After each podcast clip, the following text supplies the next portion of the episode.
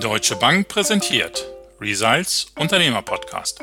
Mein Name ist Boris Karkowski und ich spreche mit Unternehmern über die Themen, die den Mittelstand umtreiben. Von allen Unternehmen auf der ganzen Welt, die so waren wie wir, gibt es nur noch eins: uns. Das sagt nicht ich, sondern das sagt Tobias Krüger von der Otto Group. Bei Otto hilft er als Leiter Kulturwandel 4.0 dabei, dass es auch in Zukunft so bleibt. Denn die Hamburger wissen zwar, dass die Zeit der Kataloge längst vorbei ist, aber nicht, wie der Handel sich in Zukunft verändern wird. Wer aber nicht am Ball bleibt, der geht unter. Wie Otto es schafft, Arbeitsweise und Einstellung von 50.000 Mitarbeitern zu verändern, warum trotzdem ganz schön viel misslingt, was aber auch gelingt, darüber spreche ich jetzt mit Tobias Krüger. Hallo Tobias, Schön, dass du dabei bist heute. Moin. Ja, danke, dass ich hier sein kann. Tobias, agiles Arbeiten 4.0, das sind so Begriffe, damit schmücken sich derzeit ganz schön viele Unternehmen. Was steckt bei euch eigentlich wirklich dahinter? Also, was ist heute anders als bei Otto noch von vor drei Jahren? Wenn ich ganz ehrlich bin, ich finde, wir sind ein völlig anderes Unternehmen. Ne? Ich finde, man kann das kaum noch vergleichen. Also vor allem, weil einfach die Art und Weise, wie wir zusammenarbeiten, völlig neu ist oder ganz anders geworden ist. Macht das mal ein Beispiel fest. Habt ihr neue Produkte dadurch entwickeln können, was vorher sonst nicht möglich gewesen wäre zum Beispiel? Ja, das haben wir tatsächlich auch, aber ich finde tatsächlich einfach so die ganze Haltung, würde ich das nennen, hat sich stark verändert. Ne? Also die Art und Weise, wie ich mit meiner Firma oder wie ich mit meinem Bereich mit anderen Firmen oder mit anderen Unternehmen der Otto Group auch gemeinsam interagiere. Also die Art, wie kollaborieren wir, wie machen wir gemeinsame Produkte, wie entwickeln wir gemeinsame Themen. Ich finde, es ist einfach nicht mehr zu vergleichen. Ganz viele Handelshäuser haben versucht, sich neu zu erfinden sind alle gescheitert. Otto gibt es weiterhin. Was macht den Unterschied? Na, ich finde schon, dass wir auf der einen Seite natürlich irgendwie Sachen richtig gemacht haben müssen. Ansonsten wird es uns ja auch nicht mehr geben. Ich finde aber auch, dass wir einfach sagen müssen, dass wir viel Glück gehabt haben. Ne? Also ich glaube, da muss man auch ein bisschen demütig sein und nicht irgendwie glauben, dass man irgendwie alles äh, toll gemacht hat. Ich finde viel spannender eigentlich die Erkenntnis, dass das, was uns erfolgreich gemacht hat und uns hat überleben lassen, nicht reichen wird, um die Zukunft zu gestalten. Ich finde, das ist eigentlich der viel spannendere Effekt oder der viel spannendere Aspekt, den man noch betrachten muss. Versucht das trotzdem mal ein bisschen aufzudröseln. Also ihr habt eine Gesellschafterfamilie, ändert das vielleicht eben etwas? Welche Rolle spielen vielleicht Führungskräfte? Was waren so ein paar Faktoren, wo du schon sagen würdest, da wurden zur richtigen Zeit die richtigen Weichen gestellt? Ja, also du sprichst eigentlich die wesentlichen Themen an. Ne? Wir haben natürlich wahnsinnig Glück mit der Familie Otto, die immer nicht nur langfristig denkt, sondern auch visionär denkt. Also ich habe sowohl Michael Otto als auch Benjamin Otto beide erlebt als große Visionäre. Und das sind natürlich Sachen, die tatsächlich dann stark auch in so einer Unternehmenskultur sich dann niederschlagen. Also wir haben sehr früh angefangen, mit zum Beispiel Vertriebswegen zu experimentieren. Wir waren einer der ersten, der zum Beispiel den ganzen Katalog auf eine CD gebrannt hat. Wir waren einer der ersten Firmen, die im Internet gewesen sind seit 1995 mit einer Otto. Wir machen seit über zehn Jahren irgendwie Mobile Commerce, wir sind in diesen Conversional Commerce Themen drin, also sowas wie Siri, schick mir eine Hose, da haben wir schon einen hohen Grad an Interesse irgendwie. Und wir haben natürlich das Glück, dass wir viel langfristiger denken können mit der Familie im Hintergrund, als wir, wenn wir jetzt irgendwie gelistet werden, mal von Quartal zu Quartal hechten müssen. Hilft das eigentlich, wenn man sieht, wie links und rechts quasi anderen Handelshäuser zumachen, weil man eben tatsächlich dann den Druck hat zur Veränderung oder blockiert das manchmal auch, weil man denkt, man hat eh keine Chance. Wie ist das bei euch gewesen zu der Zeit? Also ich finde, es kreiert natürlich einen wahnsinnigen Sense of Urgency. Wie immer bei Konkurrenten ist ja nicht so, dass man das jetzt alles blöd findet. Wir stellen uns ja auch durchaus gerne der Konkurrenz. Also auch ein hohes Bewusstsein für die Mitarbeitenden. Ne? Zum Beispiel, als die Arcandor pleite gegangen sind, hat die Otto von Quelle die ganzen Auszubildenden übernommen, damit die ihre Ausbildung zu Ende machen können. Also es gibt ja auch ganz viel, trotz aller Konkurrenz, so ja, fast schon freundschaftliche Beziehungen ist vielleicht zu viel, aber so ein gemeinsames Verständnis. Ne? Da sind ja auch Idole gefallen. Auch das darf man nicht vergessen. Also der Werner Otto war ja inspiriert von der Familie Schickedanz mit Quelle. Und wenn das dann irgendwie scheitert, dann ist es ja irgendwie doof so. Und auf der anderen Seite hat man natürlich ein Stück weit die Chance auch zu reflektieren, was bedeutet das denn für uns und was können wir denn daraus lernen und was müssen wir auch anders machen. Und damit ist es so ein bisschen so ein zweischneidiges Schwert, würde ich fast sagen. Trotzdem stelle ich mir es sehr schwierig vor, gerade wenn man schon sieht, dass das eigentliche Geschäftsfeld immer mehr verliert, weniger nachgefragt wird und man eben sich sehr stark verändern muss da hat man manchmal nicht immer die finanziellen Möglichkeiten und trotzdem weiß man so wenig, wie sich verändern wird, also auf welches Pferd ich setzen soll. Wie habt ihr das gemacht? Habt ihr ganz viele kleine Projekte gemacht oder habt ihr tatsächlich gesagt, wir machen irgendwie alles in eine Richtung und entweder es geht gut oder es geht schief? Nee, ich glaube tatsächlich aus meiner Perspektive, dass wir versucht haben, mit der richtigen Geschwindigkeit das Richtige zu machen, so würde ich das nennen. Also dass zum Beispiel Katalog irgendwie keine Zukunft mehr hat, das ist jetzt ja irgendwie klar gewesen. Das war auch schon vor zehn Jahren klar. Und trotzdem musst du natürlich das so aussteuern, dass du mit dem Produkt wie einem Katalog noch ausreichend Geld verdienst und auch Kunden hast, die das nachfragen und gleichzeitig das schaffst, dann sozusagen sowas wie ein Internet-Business aufzubauen. Und das ins Gleichgewicht zu bekommen, ist natürlich unfassbar schwierig, weil du ganz andere Mechaniken hast, weil du ganz andere auch Steuerungssysteme brauchst, weil du ja auch für beides Experten brauchst, also diese sogenannte Ambidextrie, diese Beidseitigkeit und Gleichzeitigkeit innerhalb eines Unternehmens zu halten, ist halt extrem schwierig. Und ich glaube, da haben wir einfach auch dann mit den Menschen Glück gehabt, dass die das auf der einen Seite mitgemacht haben und gleichzeitig auch, ich würde mal sagen, in Anführungsstrichen eine weise Führung dann hatten, die das irgendwie ganz gut hingekriegt hat, das dann auch tatsächlich zu managen einfach. Ne? Das ist, glaube ich, tatsächlich die Herausforderung. Und habt ihr das im Konzern gemacht oder habt ihr es so wie viele andere Großunternehmen das machen? Erstmal kleine Schnellboote, ein bisschen abseits, die sollen mal vor sich hin tüfteln, was entwickeln und dann schauen wir mal, dass wir es aufs große Ganze übertragen. Wie seid ihr da vorgegangen? Nee, ich glaube, dass diese ganz großen Transformationsthemen tatsächlich eigentlich immer im Kerngeschäft stattfinden müssen. Und das schaffen die allerwenigsten, um das gleich vorwegzunehmen. Ne?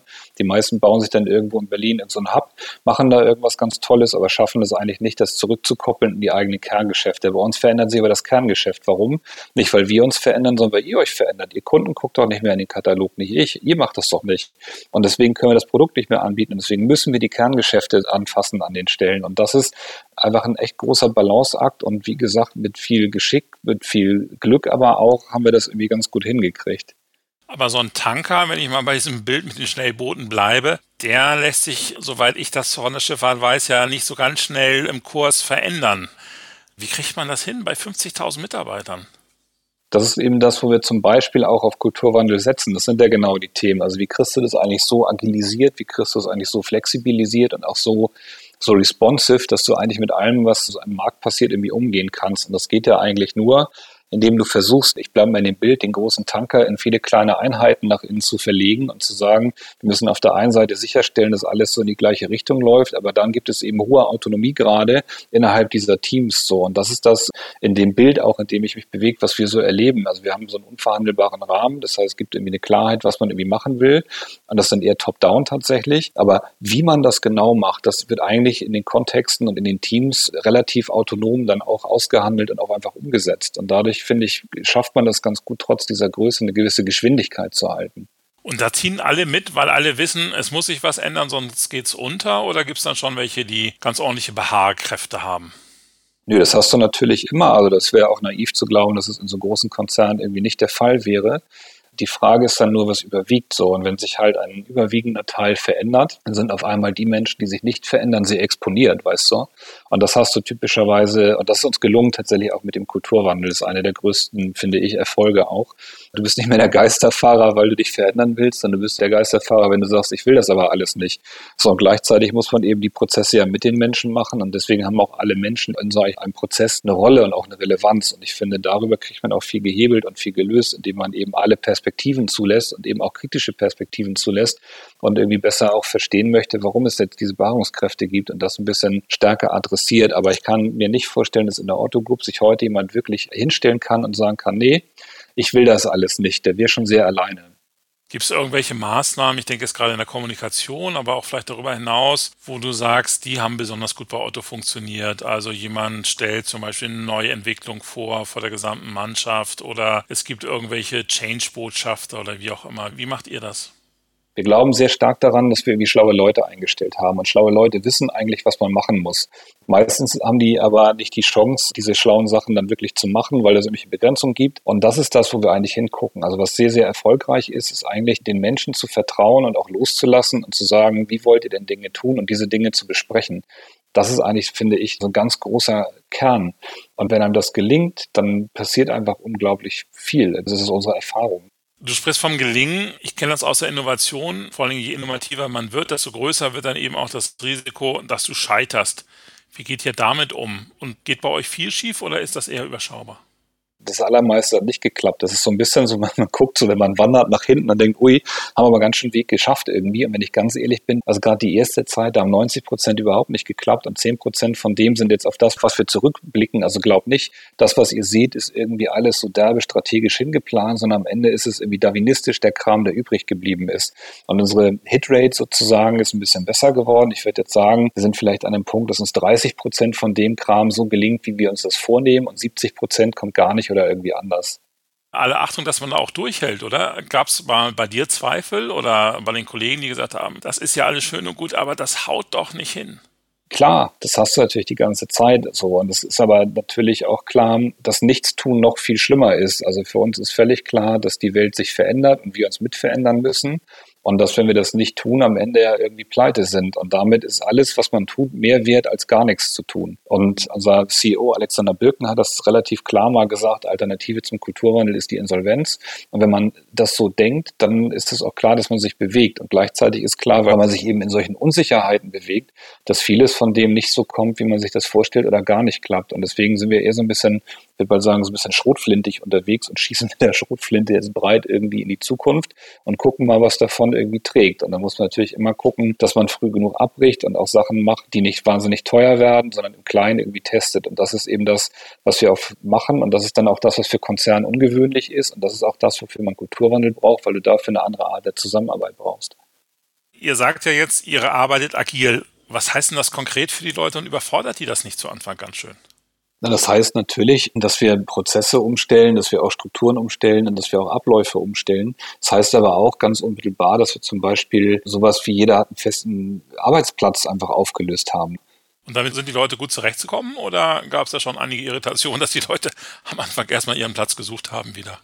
Auch da sind der Menschen unterschiedlich. Es gibt welche, für die ist das gar kein Problem, andere finden das ganz schwierig. Ich glaube, man muss immer erklären, warum man das tut. Das macht man ja nicht, weil man das so witzig findet, sondern weil wir einfach die Art und Weise der Arbeit viel stärker zerlegt haben. In Activity-Based Working nennen wir das. Also es wird tatsächlich gucken, was sind eigentlich Arbeitstätigkeiten, die man tut. Und dafür haben wir Räume geschaffen. Es gibt also Social Spaces für Kollaboration. Wir haben wahnsinnig tolle Räume geschaffen für Workshops. Wir haben unfassbar viele Räume geschaffen für Stillarbeit. Und damit hast du auch eine viel höhere Flexibilität in deinem Arbeitsalltag. Das heißt, so ein typischer Alltag kann sein, ich komme morgens dahin, suche mir irgendwie einen Schreibtisch, mache dann da vier Stunden Stillarbeit, dann gehe ich Mittagessen mit drei Kollegen, dann gehe ich in mein Team, habe da dann in einem kleinen Meetingraum irgendwie ein bisschen was und habe abends einen Workshop auf einer tollen loftartigen Fläche. Das heißt, ich bin sehr viel, nicht produktiver, sondern auch sehr viel effizienter und bin viel zielgerichteter unterwegs, weil die Räume das einfach widerspiegeln. Und Architektur ist an der Stelle natürlich ein ganz unmittelbarer Einfluss, dem sich auch niemand entziehen kann. Habt ihr mal den Punkt messen können, wo es eben nicht mehr von oben nach unten geht, sondern tatsächlich ganz in der Breite von unten sogar nach oben vielleicht geht, dass dieser Veränderungswille eben sich so verselbstständigt hat, dass ihr von oben einfach auch nur noch sagt, super, jetzt ist eigentlich der Kulturwandel abgeschlossen? Ja, abgeschlossen wird es nie sein, weil einfach die Welt sich auch immer weiter verändern wird und deswegen ist es für uns auch ein offener Prozess. Ich glaube aber, dass man nicht ewig uns quasi als Team braucht, was das als Katalysator an der Seite steht. Ich glaube, die Reifegrade sind dann irgendwann so, dass man es tatsächlich nicht mehr braucht. Und ja, was du beschreibst, das spüren wir. Das war eigentlich für uns so Ende 2017. Da war eigentlich Kulturwandel so breit verankert, dass ganz viel passiert ist, ohne dass das überhaupt noch Führung mitgekriegt hat oder gesteuert hat. Und das ist aber ein großer Erfolg gewesen für uns. Da haben wir uns sehr gefreut drüber. Und das ist dann so ein bisschen so der zelebrierte, geliebte und gelebte Kontrollverlust. So, weil die Leute eben schlau sind und gute, schlaue Sachen machen. Habt ihr eigentlich Vorbilder, also Big Tech oder andere Branchen vielleicht? Ich stelle mir das so schwierig vor bei euch innerhalb des Handels natürlich, wenn ja viele Firmen untergehen, Vorbilder zu entwickeln. Wie seid ihr da vorgegangen? Wenn ich ganz ehrlich bin, eigentlich nicht. Also unser Anspruch ist ja nicht irgendeinen zu kopieren, sondern der Anspruch ist ja für uns, aus uns heraus zu gestalten und ein Ambitionsniveau zu entwickeln, wofür wollen wir denn eigentlich stehen und was wollen wir inhaltlich machen. Und ich finde, das kann man gar nicht an anderen ableiten, sondern das muss irgendwie aus einem selber kommen, aus einer inneren Haltung, aus einer eigenen Werteorientierung, aus einem eigenen Verständnis der eigenen Wertschöpfung. Insofern bin ich ganz ehrlich, wir eifern niemanden nach, sondern versuchen mit unserem ganzen Selbstbewusstsein, unserem ganzen Können und unseren ganzen Fähigkeiten, die wir mitbringen, das Beste für uns und unsere Kunden daraus zu machen. So und hoffen darauf, dass der Markt das honoriert dann an den Stellen. Tobi, Dankeschön. Also wir könnten noch ewig weitersprechen. Das ist, glaube ich, ein ganz komplexes Thema, das wir hier mal eben in einer Viertelstunde verdichten. Aber eine Bitte hätte ich sozusagen zum Schluss. Ja, normalerweise möchte ich gern von den Gästen erfahren, was empfehlen sie anderen. Von dir will ich mal hören, was empfiehlst du anderen nicht zu tun? Also was würdest du sagen, sind so die drei Fehler, die man immer wieder macht, die ihr wahrscheinlich auch gemacht habt, wo du sagst, Finger weg davon? Also das erste ist, ihr erlebt viel zu viel reden und zu wenig machen. Also machen kommt von tun, man muss einfach anfangen. Ne? Und ich glaube, man kann die Sachen hoch und runter diskutieren. Am Ende ist es alles egal, man muss irgendwo mit anfangen. Das ist das Erste. Das Zweite ist, wir haben am Anfang tatsächlich viel zu spät wirklich Hierarchie und Führung in bestimmte Prozesse eingebunden. Das ist doof gewesen und hat auch berechtigte Kritik hervorgerufen. Also sozusagen darauf zu achten, von Anfang an alle Perspektiven mit einzubinden, ist extrem wichtig. Und wir waren richtig, richtig schlecht am Anfang in der Kommunikation das war auch nicht gut. Das hat nicht geholfen, dass irgendwie so ein kleiner Kreis viel mitbekommen hat und das ganze Haus irgendwie gar nichts. Das hat auch für viel Irritation gesorgt. Also ich glaube, wenn man es andersrum dreht, was würde ich empfehlen, was man tut? Fangt einfach an. Ihr habt sowieso nichts zu verlieren. Kommuniziert offen und transparent mit allen und ähm, idealerweise schafft ihr das für alle auch Rollen und Wege zu finden, Perspektiven einzubringen in so einen Prozess. Sehr gut, Tobias, Dankeschön. Das war sehr hilfreich und äh, glaube ich auch nochmal ein ganz guter Schlusspunkt. Also weiterhin toi toi toi für euch in Hamburg und wo ihr sonst überall noch tätig seid. Ich glaube, ihr habt über 120 Konzerngesellschaften auch. Also das ist schon ein ganz schön dickes Schiff, das ihr da fahrt. Also toi toi toi. Dankeschön. Tschüss. Ja, liebe Zuhörerinnen und Zuhörer, so schnell ist das Jahr zu Ende. Es war ein ziemlich seltsames Jahr, da sage ich, glaube ich, nichts Neues. Es war aber auch ein sehr spannendes Jahr, zumindest im Results Unternehmer Podcast. Ganz viele tolle Unternehmerinnen und Unternehmer habe ich gesprochen, ganz unterschiedliche Themen diskutiert, ganz viel gelernt. Vielen, vielen Dank allen, die mitgemacht haben, die das unterstützt haben, die mitgeholfen haben, an den ganz verschiedenen Stellen. Vielen, vielen Dank dafür. Jetzt bleibt mir eigentlich nur noch, Ihnen frohe Festtage zu wünschen. Kommen Sie gut rüber ins nächste Jahr und dann hören wir uns hoffentlich alle 2021 wieder. Ich würde mich jedenfalls freuen. Alles Gute vom gesamten Team Results Unternehmer Podcast.